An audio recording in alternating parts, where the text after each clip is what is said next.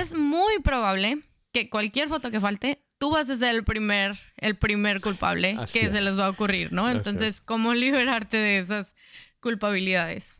Todas las bodas, conscientemente, esa es la pregunta que tienes que hacer cada 15 minutos después de hacer fotos.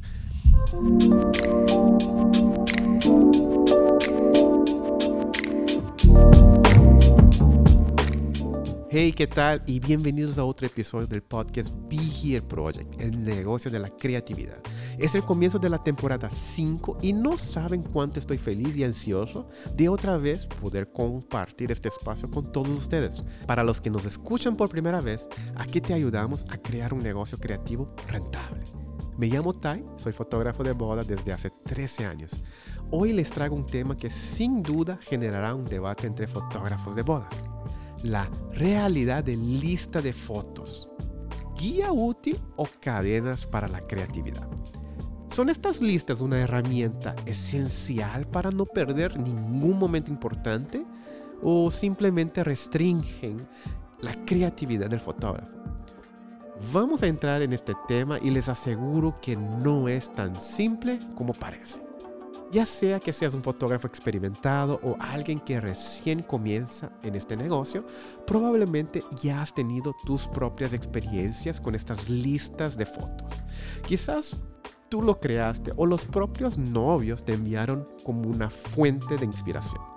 El episodio de hoy compartiré algunas historias personales y explicaré cómo estas listas pueden impactar desde la satisfacción del cliente hasta la autenticidad de esos momentos únicos y irrepetibles.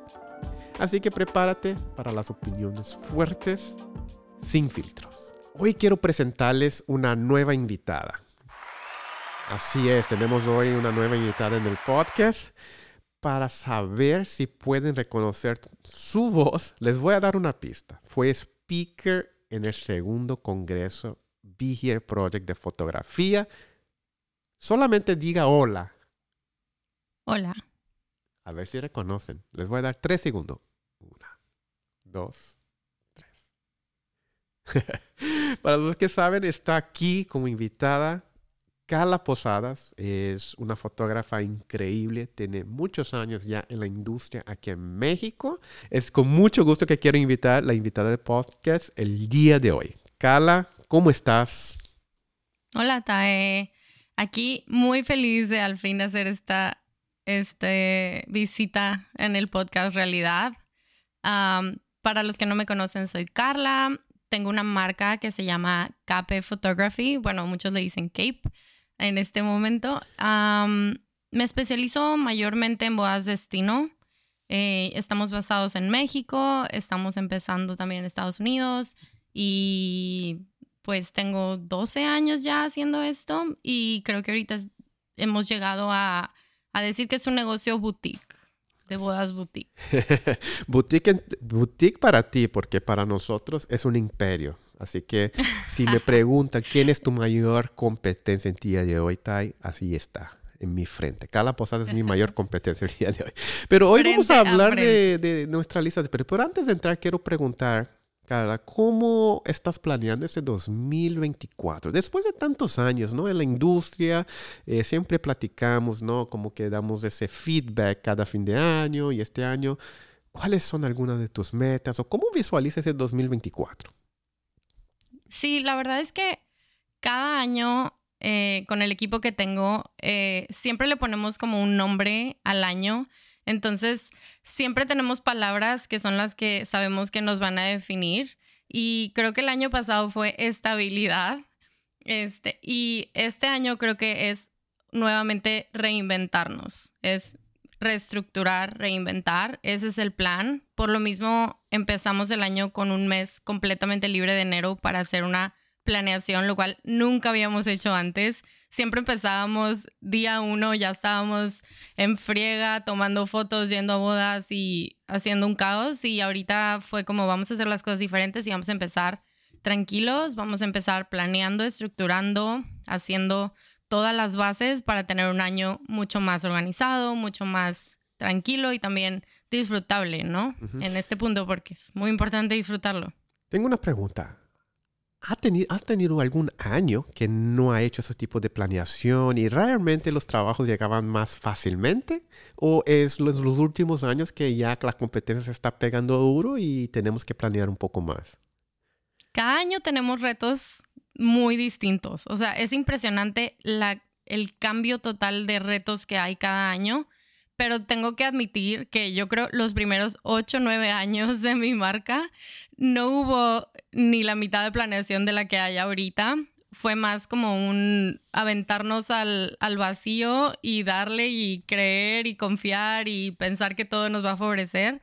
Y también por eso hemos tenido otros obstáculos, pero creo que este es de los del tercer año que lo hacemos de esta manera y cada vez mejor, cada vez vamos perfeccionando más, enfocarnos en lo que importa, darle suficiente tiempo de planeación y tampoco saturarnos, ¿no? De, trabajo que luego no podemos cumplir y no podemos hacer como nos gusta. así es. Para los que preguntan, probablemente Carla hace mucho más ingreso en fotografía que yo, así que sigan su, sigan su cuenta para eh, ahí dar una espiada en su proyecto, Escape Photography. Pero si cuentas los vuelos y las pérdidas de vuelos, yo creo que estamos tablas. Eh, vamos a hablar de nuestro tema para el día de hoy.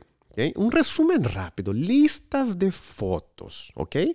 La primera pregunta que te quiero hacer es, has utilizado, utilizas o sigues utilizando? ¿Cómo, cómo es? Dame un poco, de, un poco de historia de cómo utilizas esto, si, si es algo que está dentro de tu proceso.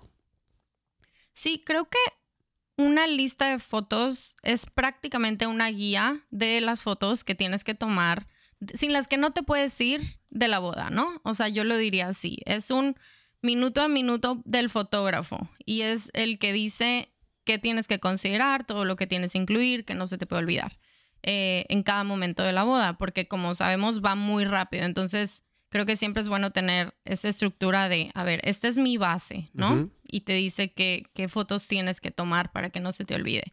Obviamente, como vas teniendo experiencia, menos vas necesitando una guía tan detallada y tan complicada. A lo mejor al principio sí tienes que estudiar y memorizar y decir, a ver, tengo que cumplir esto, tengo que tomar estas fotos en este momento, pero eh, ya después de 10 años dices, ya sé lo que es de cajón, ya ni siquiera lo tengo que pensar, pero también creo que existe la parte de lo que el cliente necesita, que eso va cambiando en cada boda, ¿no? No importa cuánta experiencia tengas, siempre cada cliente va a tener diferentes prioridades, diferentes cosas que para ellos tienen que ir en la boda, ¿no? Así es, a veces durante la entrevista, ¿no? Eh, cuando el cliente menciona ciertas cosas, por ejemplo, ah, es que eh, mi tío que viene va a ser muy importante, tengo mucho cariño con esa prima que es como si fuera mi hermana. Todas esas cosas, para ser sincero, muchas veces tomamos solamente notas mentales, ¿no? Notas en nuestra cabeza. Pero en el día de la boda, con tantas cosas sucediendo, nos pasa, ¿no? Y la probabilidad que la novia diga, oye, te había mencionado, tiene foto más de mi prima, esa que vino de afuera, que era importante para mí, puede suceder, ¿no? Entonces vamos a separar, organizar un poco eh, cómo estructurar una lista de fotos y cómo la utilizamos, ¿no?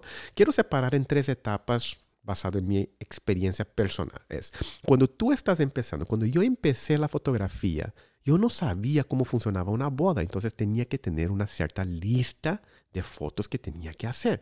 Entonces, ¿qué hacía? Iba a una galería de un fotógrafo o a algún workshop y vi, ah, están haciendo fotos de getting ready. Necesito fotos de getting ready. Ah, hay una foto de beso de altar. Ah, hay una foto de beso de altar. Ah, hay una foto de familias. Ah, tengo que hacer las fotos de familia. Entonces, ¿no? Cuando estás empezando es normal tener esa lista porque cuando estás empezando hay esa tu cerebro está peleando con la técnica, ¿no? Estás intentando de resolver todavía la luz, la parte técnica y muchos elementos. Entonces es importante tener una lista para que te quite esa presión. Hoy en día... a, menos, a menos que tengas el cerebro de TAE, todos los demás mortales sí necesitamos recordatorios. y tenemos que tener algo visual. Creo que ah. los creativos definitivamente somos personas que necesitamos algo visual, ¿no? Que nos ayude y que nos recuerde.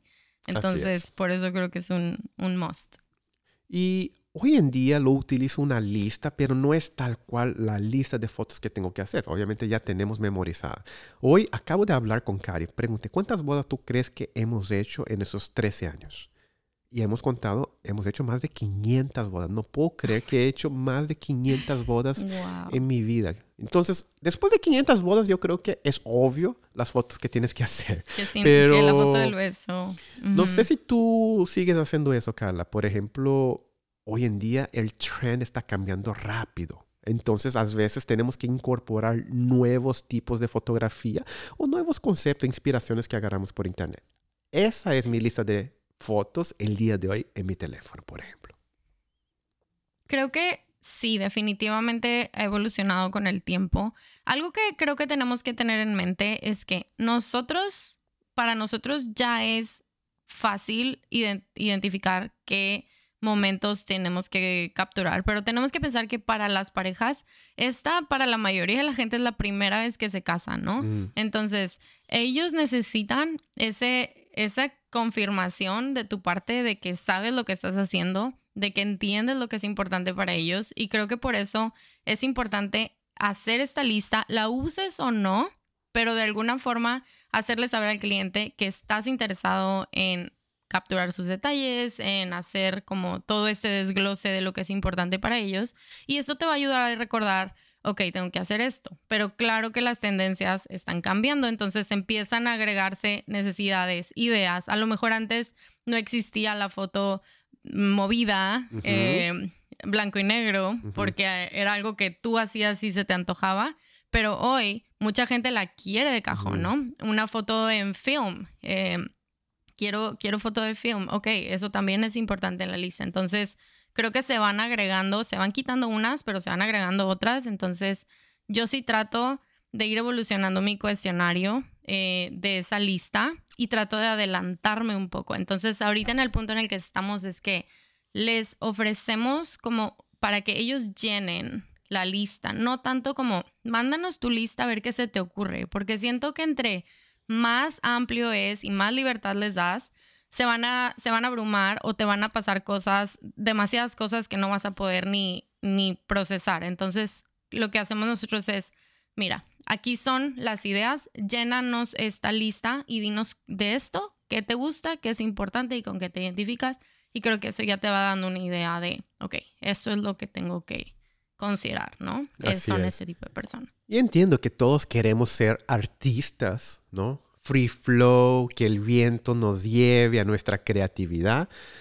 Pero para mí soy fuerte creyente que la creatividad viene con consistencia y trabajo y repetición. Hoy obviamente no tenemos una lista de fotos tal cual, pero siempre tengo que hacer esas fotos claves, las fotos que necesito hacer cada boda. Y si es un lugar, un venue, donde ya he hecho bodas ahí varias veces, también hago las mismas fotos en estos lugares clave, porque para las parejas es importante. Vamos a dar un ejemplo. Hay un lugar muy popular en Los Cabos que se llama Acre. De cajón, todas las parejas voy a hacer la foto ahí cerca del cactus con el nombre Acre ahí. Ahí es de cajón. Yo sé que quizás no voy a subir en las redes sociales todas las veces que hago fotos ahí, pero para la pareja siempre entregaría ese tipo de fotos. O cuando es una playa, por ejemplo, ¿no? cuando es en la playa aquí en la Riviera Mexicana, obviamente fotos en playa de cajón, mismo que sea la décima vez que haces ahí con los novios, ¿no? ¿Cómo, ¿Cómo funciona para ti? ¿Tú también tienes ese proceso o cómo funciona más, por ejemplo, en la sesión de los novios? Sí, yo también creo en, en la repetición. Siempre va a haber algo distinto, o sea, tampoco es que vas a recrear cada foto idéntica, copy-paste, siempre va a haber algo que lo va a hacer diferente, va a haber un cambio de luz, va a haber diferente movimiento, vestido, pero eh, hay que considerar que los novios vieron esas fotos y que tú vendiste ese trabajo y que eso es lo que ellos de cajón tienen en mente. Ellos no tienen en mente todo lo nuevo que vas a crear, que probablemente lo van a recibir bien porque ya les hablaste de tu visión y todo, pero creo que es bien importante em, darles las expectativas correctas y también cumplir esa parte de que no todo se trata de nosotros, ¿no? Se trata de ellos, se trata de lo que ellos están pensando que hay en su mente. ¿Y cómo sabes que hay en su mente? Preguntando, recibiendo información de su parte, recibiendo mood boards, eh, haciéndolos llenar los cuestionarios, leyendo las listas que te dan. Todo eso te va a ayudar a, identificar qué es lo que ellos están pensando. Entonces yo sí la verdad, a veces nos llegamos a un punto donde estamos demasiado cómodos. Vas a un lugar, por ejemplo, Acre o por ejemplo hoteles que ya estás acostumbrado y hay una línea, ¿no? De que, ay, ya voy a ir a hacer las mismas fotos y ya sé que me van a funcionar porque me funcionaron antes. Y eso también es un balance porque también tienes, yo lo que hago es que me pongo en mente de que, ok, pero voy a hacer esto, pero también voy a intentar algo nuevo, ¿no? O sea, la, un balance de las dos cosas para que también mantengas esta creatividad. Así es. Eh, ahora, quizás el nuevo trend es entregar esas fotos más crudas, más espontáneas, ¿no? Esas fotos que hasta parecen fotos de calle, ¿no? Street photography. Pero aquí la pregunta es, dudo que un fotógrafo de bodas, y apunten ahí, quiero, quiero, quiero que me quiero que, si es que es al contrario, me gustaría ver una galería completa de ese fotógrafo. Dudo que el fotógrafo de bodas que hace todas esas fotos crudas entregue una galería sin beso en el altar, sin fotos de familia, sin sesión de fotos de, eh, de, de los novios. Dudo que en su galería la mayor parte sea eso. Claro que hay una presencia más fuerte, pero independientemente de qué tipo de fotógrafo eres, por ejemplo, Voy a dar un ejemplo. John Dolan, el fotógrafo que hace muchas fotos ¿no? más crudas, más espontáneas, hizo la boda del presidente de Estados Unidos, la hija. Dudo que en su galería solo hay esas fotos. Estoy seguro que la mayoría van a ser retratos de su papá con la gente. Pasó más tiempo haciendo fotos sociales que probablemente intentando de crear algo nuevo y especialmente en una boda tan arriesgada ¿no? Lo que tú quieres es atinar esas fotos. No sé cómo tú pienses acerca de eso. Sí, creo que es lo mismo de conoce a tu cliente y que también tu cliente no van a ser solo los novios, también van a ser las personas que estuvieron involucradas, también van a ser los coordinadores de las bodas y todos ellos van a tener también esta perspectiva, ¿no? Del trabajo que hiciste. Y a lo mejor la novia específicamente entiende esta propuesta creativa que tú le presentaste y se enamoró de tu foto blurry de tu Instagram, que eran solo algo imposible de identificar, pero hay mucho más incluido, hay mucha gente más. Y, un ejemplo que, se me ocurre es cuando se casó el hermano de mi novio. Eh, ellos son una pareja súper, súper artística, ¿no? Ellos son fotógrafos, les encanta toda esta parte, pero creo que pocas veces me tocó ver, estar del otro lado y ver cómo pensaban estas parejas. Y aunque sí son una pareja muy abierta, muy creativa y todo, al final ellos cuando vieron sus fotos decían, es que queremos lo tradicional también, también quiero ver toda mi familia, también quiero ver todo esto. Y claro, subieron la foto de film a su Instagram pero ellos estaban muy felices y para ellos fue muy importante tener esas fotos de todas sus familias, de toda la gente. incluso como invitado dices, ay, quiero ver una foto mía, ¿no? Mm. Y yo misma fue como, esta foto mía que estoy viendo aquí se me haría aburridísima si yo fuera la fotógrafa. Pero para mí, Carla, como invitada, me gusta y la voy a poner en mi refrigerador y voy a recomendar a, esta, este fotógrafo porque lo hizo bien. Me explico. Entonces, hay que pensar en que tu cliente son toda la gente que está involucrada también en la boda, ¿no? Así es. Y muchas veces tenemos esa percepción errónea, ¿no? A veces veo, ah, es que los fotógrafos de hoy están haciendo fotos borrosas o fotos movidas. Pero eso es ni un por ciento del portafolio que entregamos. Es una, dos fotos. Y a veces son fotos anclas que llamo. Son fotos para más llamar la atención de la pareja en las redes sociales que sea una reflexión de su portafolio completo. Entonces, vamos a entrar aquí ya más atinado al tema. Vamos a hablar de tres ventajas de las listas de fotos. ¿Cuáles son las ventajas de tener esas listas? ¿no? La primera es el beneficio de la organización. ¿no? Si estás empezando en la fotografía de boda, chicos, es importante tener un estándar. Es importante tener una lista más o menos de las fotos que necesitas entregar, porque eso se va a reflejar en la consistencia de tu galería cuando tú enseñes a las futuras parejas.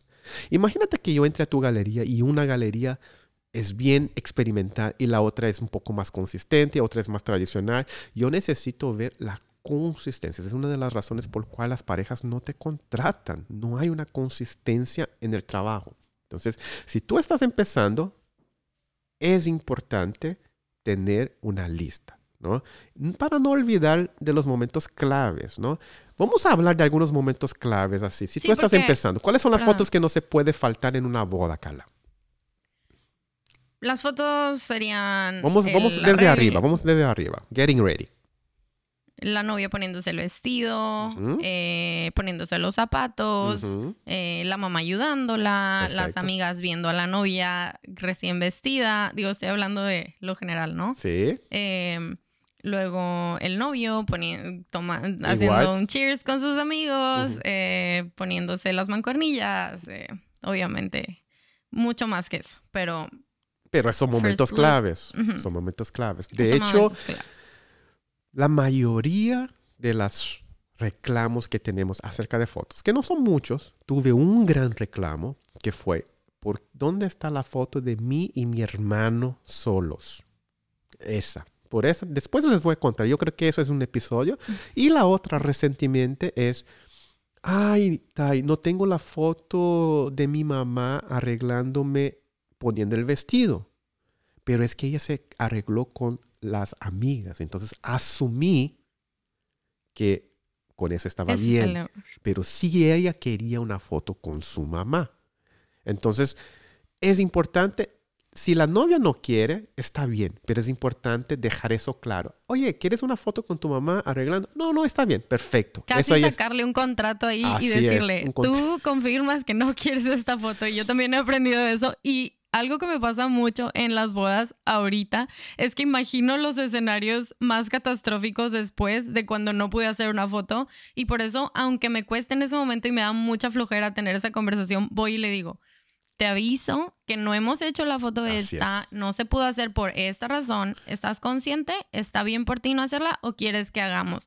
Ah, entonces ahí ya creas un punto clave en su mente de que, ok, eh, ya me dijo, entonces tú ya tienes esa defensa de que yo te comenté, ¿no? Y a veces da, da flojera porque no quieres interrumpir, pero creo que siempre hay un momento para hacerlo y es bueno siempre decirlo para protegerte tú y también para recordarle a los demás si es que no se acuerdan y están en el rush, o sea, ellos están en un torbellino en ese momento, para ellos es un caos, entonces es muy probable que cualquier foto que falte tú vas a ser el primer, el primer culpable que se les va a ocurrir, ¿no? Entonces, ¿cómo liberarte de esas culpabilidades? Aquí va un golden nugget. Todas las bodas, conscientemente, esa es la pregunta que tienes que hacer cada 15 minutos después de hacer fotos. Hola chicos, ¿necesitan alguna otra foto? Es todo. Yo hago eso cada 15 minutos. Hey, antes de salir, antes de cambiarle el escenario, vamos a suponer que terminamos el Getting It. Hey, ¿necesitan alguna foto? No, perfecto. Ahora sí vamos a ir al first look. ¿Ok? Entonces, perfecto. Vamos a ir a la segunda escena. Mira, eh, está increíble este podcast. Para los que están empezando, ya no necesitan ir al workshop. Te estamos dando toda la lista de fotos que necesitas hacer si estás empezando. Ok, después del Getting Ready, puede ser la posibilidad de hacer el first look, ¿no? Exacto. ¿Cuál es la foto clave en ese momento? El momento en que la novia camina hacia el novio y el novio voltea dramáticamente y en cámara lenta todo el mundo se transforma y la ve por primera vez. Perfecto. La reacción de los dos, la novia caminando. Listo. Después de eso, quizás vas a hacer fotos de familia o una mini sesión de los novios. ¿Correcto? Exacto. Perfecto. Ahí es fácil. Hay algo aquí que a mí me pasa mucho y que, y que es algo que he intentado mejorar últimamente, que es que a veces las cosas no se dan para que hagas fotos de retratos de novia sola. Mm. Y esto es un reclamo constante para nosotros porque nos dejamos llevar en ese momento y luego, luego, luego, y se hace de noche y se te olvida. Y estas fotos sí o sí las van a querer. les aseguro, 99.9% de las novias no te van a despreciar sus fotos de novia sola y te van a decir que sí cuando les quieras tomar esos retratos. Yo Así cometí es. el error a veces de no hacerlas en ese momento y luego ya nunca hay tiempo. Entonces Así creo es. que algo, eh, lo estoy insertando como algo que tienes que hacer antes de llegar a ese momento en que están los dos novios juntos, es lograr meter esas fotos de novia sola, porque si no las quiere la novia, las quiere la mamá y las vas a querer tú también para tu página, entonces que no se te olvida. A mí sí se me olvida mucho, la verdad, hacer más de esto. Y, y bueno, es un buen momento. Así es. Después llega la ceremonia. ¿Cuáles son los momentos claves de la ceremonia que no puede faltar? La entrada, Entrada. de todos, eh, el momento en que el novio ve a la novia Perfecto. caminando Dos. hacia el altar, las reacciones de los invitados, Tres. anillos, Anillos. votos, Votos. beso Beso. Y salida. Perfecto. Creo que eso Con seis fotos puede ser fotógrafo de boda. Listo, qué fácil es. Son. Eh, perfecto. Por ejemplo, eh, después vamos a, yo creo que es un episodio interesante, hablar de timeline de una boda, ¿no? Cómo manejamos. Pero la entrada, si tú tienes un fotógrafo, ¿agarras de frente o agarras de espalda? Un fotógrafo agarro de frente. Perfecto. Aseguro la foto importante y que no puede faltar. A pesar de que es una foto fácil, aburrida, no hay ninguna composición, es foto que tiene Ujú. que haber ahí. Si no haces esas fotos, probablemente va a haber problema. va a haber problemas. ok, después cóctel, fiesta, simple. Ahí es más documentar todo el proceso. Si hay ciertos momentos importantes, poner eso, pero es fácil, digamos, hacer eso. ¿no? Entonces, si tú estás empezando en la fotografía de boda, ahora que yo y Carla hablamos, para nosotros es muy obvio, pero para la Sí. gente que está empezando a hacer la fotografía de boda o nunca ha ido a una boda, es importante apuntar ciertos momentos claves, ¿no? Para que no te deje de pasar. Segunda ventaja de tener una lista de fotos es alinear con la expectativa de los clientes. Me gustaría saber, Carla, ¿es común que una novia te mande un mood board o una lista de fotos de familia que quieren hacer? ¿Qué tan común es eso? Creo que para mí ha, sido una curva y ha cambiado completamente del- de, cómo pensaba antes. Al principio yo veía los mood boards y las listas de las novias como una, el enemigo totalmente de mi creatividad. Y, me, im- y, y me oponía completamente porque cómo me están pidiendo que voy a recrear una foto que ya existe y cómo es posible que ellos me van a decir a mí qué hacer si yo soy la artista, ¿no? Yo tenía esa actitud. Pero con el tiempo me empecé a dar cuenta que a veces yo tenía ciertas propuestas para ciertas bodas y yo asumía que el estilo de los novios era de un tipo y acababan siendo muy diferentes a lo que pensaba o a veces me atrevía a hacer cosas que no era la boda correcta en la que debía haber, hacerlo. Entonces me empecé a dar cuenta y ablandar y abrir la posibilidad de, a ver, déjame ver qué están pensando, ¿no? O sea, ¿qué Mm. hay en la mente de mis parejas? Entonces, no nada más fue eh, un mood board, sino los cuestionarios, la lista que me mandaban, los planners, incluso las fotos de Instagram que ellos subían, todas las cosas me daban pistas de, ah, ok, entonces por eso en ese momento le empecé a agarrar un amor a, a esos mood boards y ahora incluso en el cuestionario preboda que le mando a los novios, les doy un espacio para que me escriban y para que me pongan el link de su inspiración para saber qué hay en su mente, qué imaginan, a qué, a qué los atrae, ¿no? Y obviamente les aclaro muy bien, no sé si tú haces lo mismo, pero trato de balancear esa expectativa de, a ver, quiero saber qué hay en tu mente, quiero saber qué te gusta y qué te atrae. No porque vayamos a recrear todas las fotos, pero para saber en qué enfocarme y cuál es tu estilo. Entonces les pongo literal en mis cuestionarios. ¿Tienes preferencia de vertical o horizontal? ¿Tienes preferencia de este estilo? ¿Te gusta el arte? ¿Te gustan las fotos artísticas o te gusta más esto? Entonces, esto te da una idea, ¿no? Y el mood board acaba siendo una gran bendición cuando, sobre todo, ellos entienden. Es como, es como traer un acordeón en la Mm, boda, ¿no? O sea, así prácticamente. Escucha la voz de la experiencia. ¿Sabe por qué? No ¿sabe, sabe cuál es el, el- el chistoso aquí? Porque todo lo que tú dices, obviamente, incrementa la experiencia del cliente, porque les da la percepción que ellos están tomando la decisión. Pero lo que yo escucho por detrás, cada cada con cada con experiencia es, estoy haciendo eso para prevenir problemas en el futuro. Es como mi seguro. más, más que eh, eh, veo esa dualidad peleando. Seguro contra el cliente o experiencia cliente, pero puedes matar dos pájaros. Esa es la increíble insight. Y, y entras con más confianza. O sea, yo pensaba que un mood board me iba a quitar la confianza en mi, en mi creatividad y es al revés. Ahora que sé lo que a ellos les gusta y les atrae, voy con todo y más allá de lo que ellos me presentaron y digo, uy, yo puedo hacer una foto mejor de la que ellos me mandaron. Entonces, eso me da la confianza de saber que puedo hacer esta foto, esta foto loca, blanco y negro, blurry, eh, rara y que como quiera les va a gustar porque es parte de su visión, ¿no? y también saber cuándo no hacerla. Es más, voy a dar un reto a los fotógrafos que son contra esas listas. Muchas veces no nos gusta esa lista porque sentimos que no tenemos la técnica suficiente. Para mí es, mándame cualquier foto, yo te voy a poder hacer parecido, tengo toda la técnica, todo el conocimiento. Y si no tengo, lo voy a aprender antes de la boda a hacer esa foto. Entonces, muchas veces nos quedamos en la defensiva porque, ah, ¿cómo voy a recrear una foto tan increíble? Hay mucha presión, pero eso también le puedo dar un app y ser un reto, ¿no?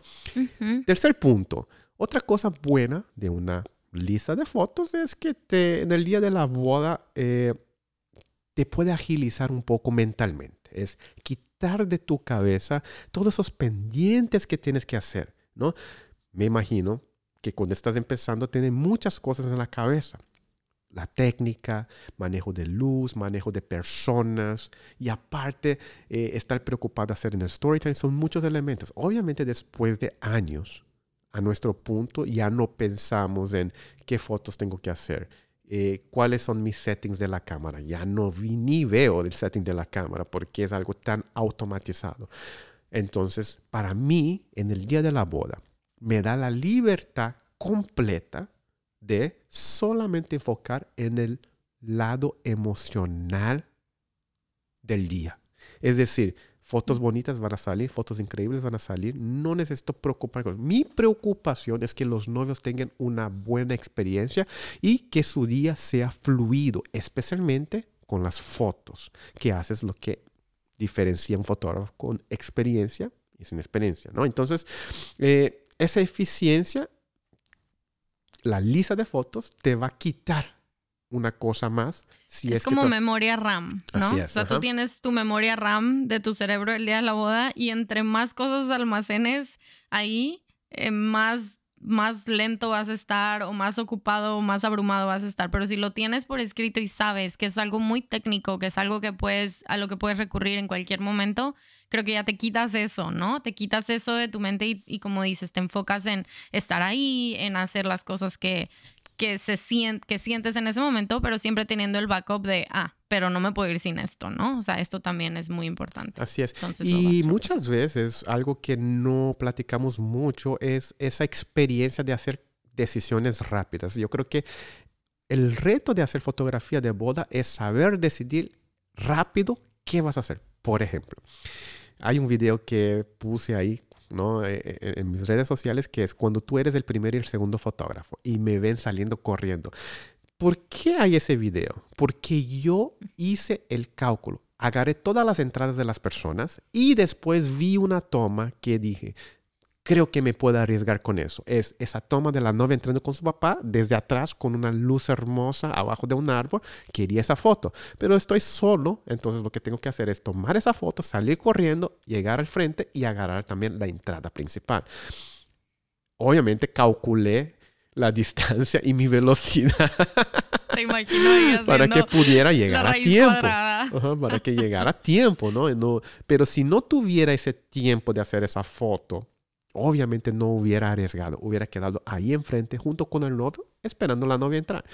Entonces, esa es micro decisiones que quizás puede hacer la diferencia, ¿no? Entonces, mentalmente en la cabeza digo, tengo esa foto, sí, ok, entonces ahora sí me da la oportunidad de arriesgar un poco más, ¿no? Mm, a mí, una, una cosa que me pasó hace tiempo es que una pareja me pidió, no sé si han visto estas fotos de bridesmaids, que salen todas borrosas alrededor de la novia, ¿no? Yeah. O sea, está la, está la novia parada y las amigas dando la vuelta y se ven borrosas alrededor de ella corriendo, ¿no? La novia me dijo, yo quiero esta foto, no sé qué. Entonces yo asigné a mi segundo fotógrafo de que tú vas a hacer esto porque yo tenía que estar haciendo otra cosa, no recuerdo. Entonces yo le di la lista, pero esta persona, mi segundo fotógrafo, no era una persona con tanta experiencia de- en bodas, ¿no? Hacía otro, otro tipo de fotografía y es muy bueno, pero no hacía tantas bodas. Entonces le di esto y cuando acaba el día y en la noche estamos platicando, oye, ¿cómo te fue? Como, ah, aquí están las fotos de las de la novia con sus amigas que me pediste. Entonces veo la foto y son solamente la de la novia con las amigas borrosas y no hay una sola foto de todas las novias, de todas las amigas bien enfocadas viendo a la cámara, Ajá. luciendo vestidos y yo, a ver, ¿cómo? Ah, hizo ¿Y solo las las borrosas. normales? Siguió Hizo literal, solo- siguió literal la lista. Es que Es no estaba entendiendo. Yo pensé que Y no yo- había hecho la foto de la lista, pero hizo bien la foto de la hizo lista. bien la foto de la lista, pero no hizo las que para nosotros son obvias, ¿no? Entonces, cuando yo veo, entré en shock y yo, a ver, ¿cómo? No hay fotos de las amigas bien enfocadas donde todas se ven bien. Esto es imposible. Y como la novia en su mente pensó que sí, ¿no? Porque estaba en ese momento. Entonces, ya era la noche, o sea, ya era súper tarde. Tuvimos que ahí improvisar y hacer como un mini set con luz y todo para... Pero la ventaja es que nos dimos cuenta Antes y de esto terminar. Y no asum o sea, a veces asumimos que todo el mundo tiene esto en mente. Incluso a mí se me pudo haber ido, ¿no? Ujú. Entonces, qué importante es tener este, esta base de, a ver, esto es de cajón, ¿no? Así y es. esto son extras, el bonus. ¿no? Así es. Entonces, sí. Y eso es lo que pasa. He, he hecho muchas bodas con segundo fotógrafos y veo esos movimientos. Es tanto es que quizás algunos de ustedes están pensando en tener un segundo equipo. Lista de foto es esencial, pero mismo con la lista de foto puede suceder lo que pasó con Carla. Entonces, por ejemplo, a veces es interesante porque mando un fotógrafo, pero mando junto mi studio manager, que no tengo studio manager, es mi amigo más bien. Si este en está escuchando aquí, mi, mi caro amigo Mario, que le doy el título nomás El para que me Mario. resuelva el problema. Pero, por ejemplo, Mario no es fotógrafo, nunca agarró la cámara, pero él sabe mejor que los fotógrafos cuáles son las fotos que tengo que hacer, porque me ha acompañado conmigo como asistente. Entonces, si yo quiero asegurar una boda, mando un fotógrafo y mando a Mario, porque el Mario va a estar detrás del fotógrafo. ¡Ey! Faltó la foto con papá y la mamá. ¡Ey! Faltó la foto con la, con la tía. ¡Ey! Entonces él se va a ir detrás de esa foto, que muchas veces, por flojera, y, y asumimos, no, es que la pareja no quiso, se fue al cóctel. Sí. Se fue al cóctel, pero si no vas a hacer esa foto, es importante comunicar con ellos. Oye, chicos, no hicimos, como tú había dicho, ¿no? Oye, no hicimos la foto con tu mamá. ¿Quieres la foto? No, está bien, perfecto, mi seguro, bye. Algo, algo que me ha funcionado es, le digo a la, como yo, mi memoria, no puedo confiar en ella el día de mi boda. Estoy por todas partes. Pero lo que hago es que la persona que va conmigo, yo sé que no todo el mundo puede llevar a alguien, pero a veces, como dices tú, puedes llevar un amigo, no tienes que llevar a pagarle un second shooter. Tener una persona que esté encargada de no irnos de la boda sin las fotos necesarias. Me ha pasado, no sé si tú lo has, lo has vivido, pero que a veces no tienen los anillos los novios en el getting ready, ¿no? Así es. Y me ha pasado unas 10 veces que digo, al rato lo hago. Eh, no están los anillos, no te preocupes, le digo a los novios. Yo me encargo, al rato lo hago. Así, Ajá. balazo en, Ya es noche, en ya es la noche. pierna. y es de que autodestrucción. Y llega la noche y. Ay, la foto de los anillos. Sí, es que me acuerdo, porque me he ido de la boda sin hacer esas fotos y luego tengo que regresar a la casa de los novios otro día a rehacerlas, ¿no? Entonces, ¿qué haces ahí? Ok, ten una persona que te dé, que sea tu alarma, ¿no? De que, oye, a ver, no hiciste esto y no nos podemos ir. Y a veces tienes que estar haciéndolas ahí de noche y con flash y ponerte creativo, pero tener a alguien que sea como la patrulla, ¿no? O sea, que te diga, no te vayas sin hacer esto. Y en ese momento, te- entre más te tardes, más flojera te va a dar. Definitivamente estás más cansado, estás agotado, crees que no va a pasar nada. Los escenarios que te imaginas es de que, no, luego le digo a los novios que no pasó, que no se pudo. No, no, no inventes excusa, hazlo en ese momento. Así es. Es- Vamos a hablar ahora de las desventajas. hablamos todo lo bueno de una lista de fotos, pero ¿cuáles son algunas desventajas, no? Eh, la primera desventaja que podría haber es esa limitación creativa. Tu portafolio puede ser genérico, es decir, cuando abro tus fotos solamente voy a ver fotos de beso en el altar, foto de la novia cerca de la ventana, foto, una foto borrosa, una foto de first look, una foto de la familia. Quizás para los novios, ciertos tipos de novios, perciban, ah, qué bonito, es un trabajo bonito, pero no hay ese edginess, no hay esa personalidad que quizás puede ser un punto decisivo. Y si no hay un punto decisivo, yo voy a ir por el más barato. El más barato que me pueda entregar ese trabajo genérico. Entonces, la lista de, eh, no sé si eso pasa contigo y, después de hacer muchas bodas, ¿cómo funciona? ¿Es porque tú estás repitiendo demasiado y no estás experimentando? ¿Cómo es esa limitación creativa o cómo lidias con eso después de tanto tiempo haciendo las mismas tomas? Sí, creo que siempre nadie está exento a que le pase eso. Entre más experiencia tienes, más oportunidad tienes de caer en esto. Creo que este es un warning para los que llevamos más tiempo, porque los que van empezando tienen mucha más hambre de crear, tienen muchas más ganas de ver lo nuevo, de mostrar su trabajo. Y nosotros decimos, no, ya tengo 100 bodas guardadas para publicar en Instagram, ya no tengo que esforzarme por hacer una foto especial o súper eh, interesante, ¿no? En esta boda. Y nos vamos en el flujo.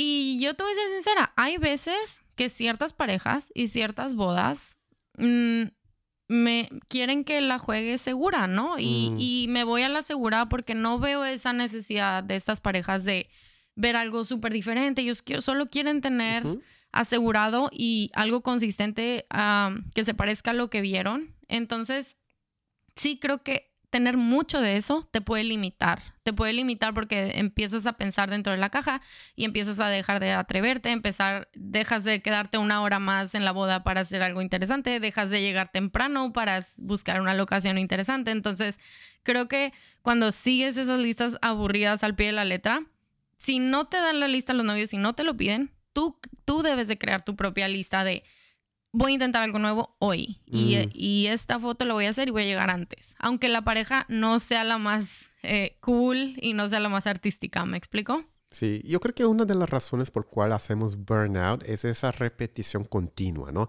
Entramos a la fotografía pensando que iba a ser una maravilla, que iba a estar 100% siempre al máximo nuestro potencial creativo, pero a veces es como ir a una oficina, vas, haces las fotos, Llega a la casa, haces el backup, edita las mil fotos, entrega y todo otra vez.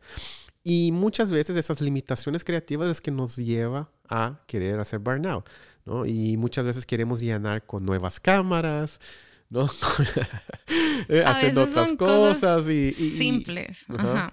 Y siendo que, y siendo que el problema central está en esa restricción dentro de tu propio trabajo, ¿no?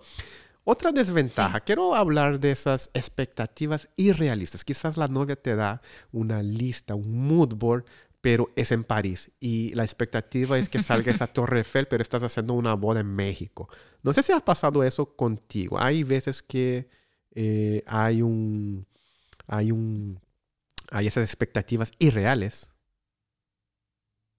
Muchas, muchas veces. Y creo que aquí la clave es tú adelantarte a la novia antes de que ella te mande la lista. Mm. Si tú te esperas a que la novia te mande la lista antes de que tú le mandes a ella lo que necesitas, ya vas a estar eh, mucho más cerca de, de, esa expectativa que no vas a poder cumplir, porque mm, yo me imagino que en todos estos años tú también has vivido te han llegado esos correos de 5 gigabytes de lista de fotos de detalle por detalle. Ah, cada, sí.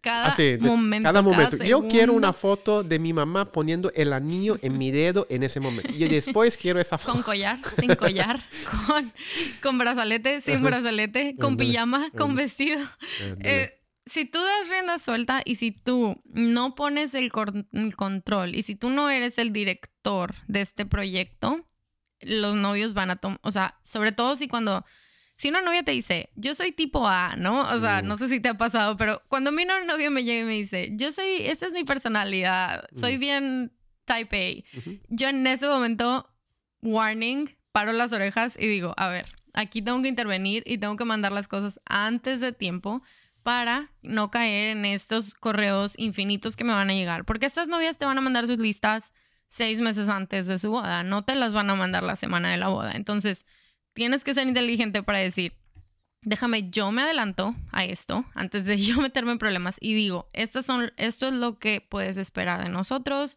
vamos a hacer esta cantidad de fotos, eh, te, te recomendamos no hacer más de tantos grupos, te recomendamos no hacer fotos de mesas porque boda es de 500 personas, entonces ahí empiezas tú a tomar el control y también a ellos les gusta eso. O sea, Sí. Yo sí me he dado cuenta que muchas parejas cuando te ven a ti seguro de lo que estás diciendo y no porque tú los estés educando, sino porque sabes lo que estás haciendo, ¿no? Ujú. Si tú les das ese feeling, te vas a ahorrar mucho de eso de novios con expectativas irrealistas de es que yo quiero ir a la montaña. Ok, tienes que presentarles el riesgo. Ujú. Eh, ok, ¿quieres hacer esa foto? Sí se puede, pero se va a perder todo esto. ¿Estás bien con eso? Así es. Ah, no. Entonces ahí es donde empiezan a cambiar, ¿no? Pero siempre con una con un acercamiento como mucho más amable y mucho más humilde y no tratando de imponer tu arte y tu creatividad y tu diva este vibe, ¿no? Todo En un ellos. workshop ese podcast. Está increíble.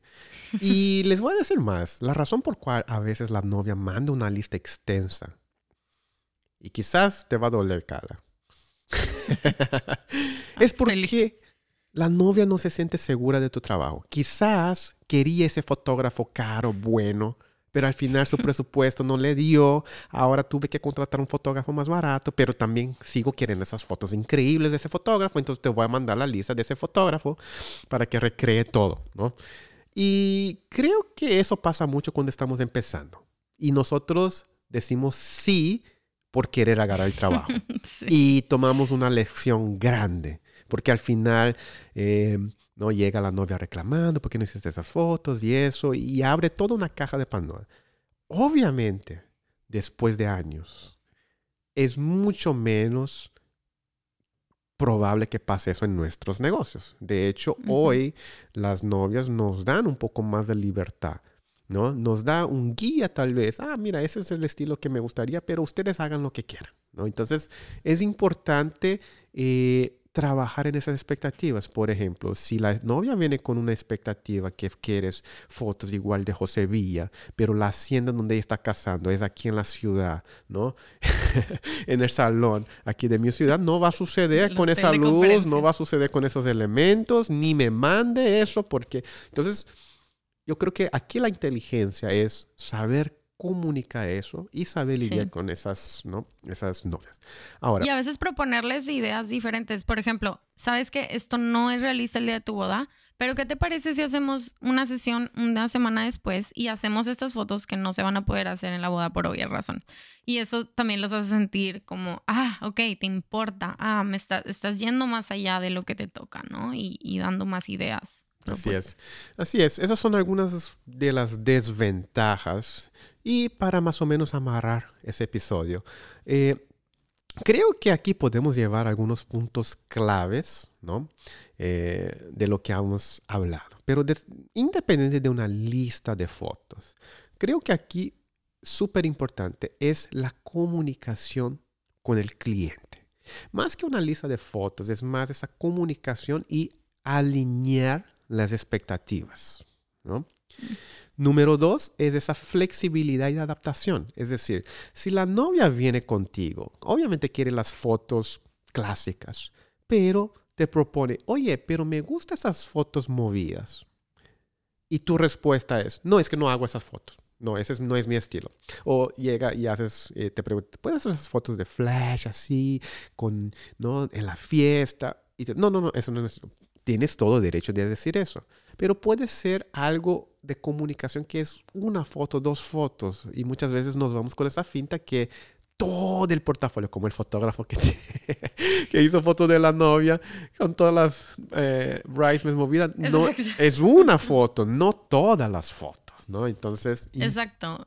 Y, y se vale decir, no sé si te agarran en curva en ese momento en la boda. A mí me costaba mucho porque es un golpe al ego cuando te piden hacer algo y en ese momento quieres decirles que sí a todo, ¿no? Pero también se vale decir, no sé cómo hacer esto. O sabes que no te lo puedo prometer, no te lo puedo garantizar en esta situación, pero compensar con algo, ¿no? O sea, y también es tu responsabilidad, no es responsabilidad del cliente, es tu responsabilidad comunicar eh, tu, tu, alcance, ¿no? O sea, hasta dónde puedes hacer lo que te están pidiendo y hasta dónde no está en tus habilidades y decir, o sea, por ejemplo, si me pones a mí a hacer una foto de este Víctor, el marco rojo, con esa iluminación, con flash fuera de cámara, con... Y los novios van y me la piden, la verdad es que sí voy a decir, híjole, es que el flash tal vez en este momento de esa forma no es mi especialidad, si me lo piden en ese momento, pero si te lo piden antes, tal vez hay algo que puedas hacer. Tal vez es un empujoncito a tu creatividad y puedes decir, a ver, ahora voy a dominar esto, aunque no sea exactamente lo que me define, voy a experimentar y voy a aprender, ¿no? Y, considerar, te están dando mucho dinero los novios como para que no hagamos ese esfuerzo de decir, déjame, hago el esfuerzo y déjame eh, poder hacer lo que me están pidiendo, aunque sea una sola foto, ¿no? Así es. Yo siento que, especialmente para fotógrafos de boda, no es que tengas que tener un estilo. Claro, tienes que tener un estilo tu marca, pero internamente tú tienes que tener la capacidad de crear cualquier tipo de imagen. Yo creo que eso es lo que hace que el fotógrafo de boda sea completo. Yo puedo resolver cualquier tipo de situación de luz, cualquier tipo de concepto. Claro que hay un cierto estilo que voy a hacer un poco más especializado, pero eso no te quita la responsabilidad de también aprender de otros estilos. Y por eso es importante no solamente consumir, muchas veces consumimos siempre de lo mismo y no consumimos del otro y hasta ponemos como enemigos, ¿no? Ah, esos que usan flash y esos que hacen fotos los de, los colores brillantes. Y, y, por ejemplo, eh, esto es algo que probablemente si no te ha pasado hoy, te va a pasar que los novios te van a pedir foto de film. Ahorita esa es la realidad. Todo el mundo quiere incluir algún rollo de análogo en su boda. Y creo que ya el decir no sé ya no es ni siquiera válido, porque incluso hay opciones muy sencillas de point and shoot cameras. Los novios no, a menos que sean artistas, no saben si una cámara es autofocus o es manual o es una minolta o es una point and shoot, ¿no? Entonces, creo que el decir no ya en este punto a algo que está muy de moda, solamente te estás perjudicando a ti mismo el, negarte esa posibilidad de, si ya me lo están pidiendo, el público lo pide, voy a empezar a ver cómo lo incorporo, ¿no? Y lo voy a out, sell out. ok, para concluir voy a dejar algunos otros golden nuggets, chicos. Es importante incluir tus galerías completas en algún punto para que las parejas vean eso antes de que te contraten. Esas galerías completas les va a dar esa sensación de consistencia, esa sensación de expectativas. Porque imagínate que tu portafolio es increíble editorial y llega a tu portafolio completo de lo que entregas y oh, no era lo que estaba pensando, ¿no? Y siento que mucho hay falta de comunicación de ese lado y sí. van a meter en eh, problemas. creo que algo nosotros como fotógrafos somos mejores para leer a lo mejor un Instagram o leer un feed y poder decir a esta persona sabe o, me están o me están es un scam porque eh, me, lo están poniendo bonito. Y no sé si te ha pasado, pero a mí cuando he contratado segundos fotógrafos para acompañarme, a veces me mandan su Instagram mm. y se ve muy lindo y muy bonito y aesthetic y cumple con todos los requisitos. Pero cuando les pides una galería completa, te mandan y no tiene absoluta nada, absolutamente nada que ver con el feed del Instagram que viste, ¿no? Entonces, lo mismo pasa con los clientes. Si nosotros que sabemos de fotografía nos lleva, dejamos llevar a veces por un feed bonito, piensa en tus clientes y aunque concretes la venta, a largo plazo eso va a ser un problema si no vendiste lo que realmente sabes hacer, porque a largo plazo se van a dar cuenta y van a recibir las fotos y van a darse cuenta que tu feed y tus galerías no hacen match. Entonces, por más que duela el trancazo de cuando mandas la galería y que tus novios, los novios te digan, híjole, no nos identificamos tanto con tu estilo, te estás salvando a lo mejor de un problema mucho mayor, de un review muy malo en el futuro y te obligas a tú a mejorar tu marca y a hacer otra galería que sí sea convincente para tus clientes, ¿no? Así es. Y llegar con confianza a las bodas. Así es. Me contrataron por lo que hago. El comentario negativo corre mucho más rápido entre la gente que los comentarios positivos. Así que la velocidad de que la planner va a saber, toda la gente va a saber y tú vas a quedar ahí en la zona prohibido contratar a ese fotógrafo va a ser mucho más rápido. Aquí entonces es importante tener ese balance, ¿ok? Y si, y si no dominas algo, dale un extra tiempo para aprenderlo, para llegar a la boda. A lo mejor no sabes hacer buenas fotos de invitaciones en 10 minutos, pero ahorita esas fotos venden mucho. Entonces, pues ni modo, te va a costar una hora más de tu vida y de cobertura hacer las fotos de invitaciones tranquilo, pero al final vas a decir, qué bueno que lo hice porque aprendí y luego en el futuro las vas a hacer en cinco minutos y esas fotos van a seguir vendiendo, ¿no? Así es, perfecto. Y otra cosa es, no olviden de la base, chicos. Es, es importante arriesgar, pero al final del día es una boda. Entonces necesitamos, obviamente, trabajar arriba de una base de imágenes. El storytelling de una boda es igual para todas las bodas en el mundo. Una pareja se enamora, se conocen, hacen una fiesta, invita a sus amigos y sus familiares van a comer, van a bailar, van a intercambiar palabras. Así que dentro de esa base empiecen a arriesgar un poco más, pero antes tienen que tener dominado la base. Para mí ese es mi último nugget que voy a dejar aquí. Muchísimas gracias, Carla. Fue increíble este workshop más bien que un episodio de con un episodio de, de, de, podcast. No sé, pero siento que me aceleré, como que hoy hablé a velocidad de 1.25 en el podcast, que en la velocidad 1 ando sin respiración el día de hoy. ¿Cómo te has sentido, Carla? Yo siento que al revés, como que traigo delay, pero también porque esta es mi primera vez en un podcast, así que ténganme paciencia. Pero, pero bien, me gusta, me gusta poder platicar un poquito más libre eh, con, de nuestra experiencia y como juntos vamos recorriendo, ¿no? Todas esas experiencias y vamos desbloqueando memorias de cosas que nos han pasado que nos hacen lo que somos hoy, pero que no pensamos todos los días, ¿no? Entonces... Eh, mucho más, mucho más que, que, hablar y que, y que hablar en este podcast. Perfecto. Muchísimas gracias chicos a todos los que están escuchando y me gustaría saber qué les pareció el podcast con Carla como invitada. Mándame un DM ahí en Instagram y nos estaremos viendo próximamente. ¿Ok? Nos vemos chicos. Chicos, muchas gracias por escuchar. Espero que hayan disfrutado esta conversación. Si te gustó el episodio de hoy, me podrían hacer un pequeño favor. Compartan este episodio con un colega o sus redes. Como no tenemos patrocinadores, la manera de mantener este podcast es con tu apoyo. Les agradezco de corazón.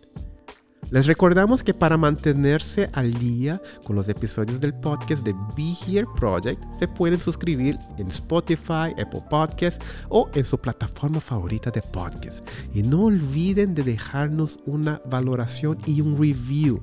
Sus comentarios siguen siendo la mejor forma de llegar a nuevas personas. También pueden seguirnos en Instagram como arroba Be Here Project, donde encontrarán mucha información extra referida a nuestros episodios.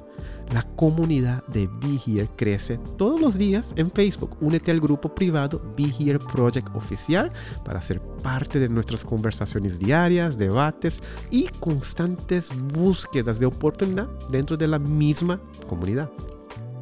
Todos estos links que mencionamos los puede encontrar en notas en este episodio. Mi nombre es Tai y nos vemos en el próximo episodio del podcast de Be Here Project, este espacio donde crecemos todos los días en nuestros negocios de fotografía, sin filtros, sin miedos. Hasta luego chicos.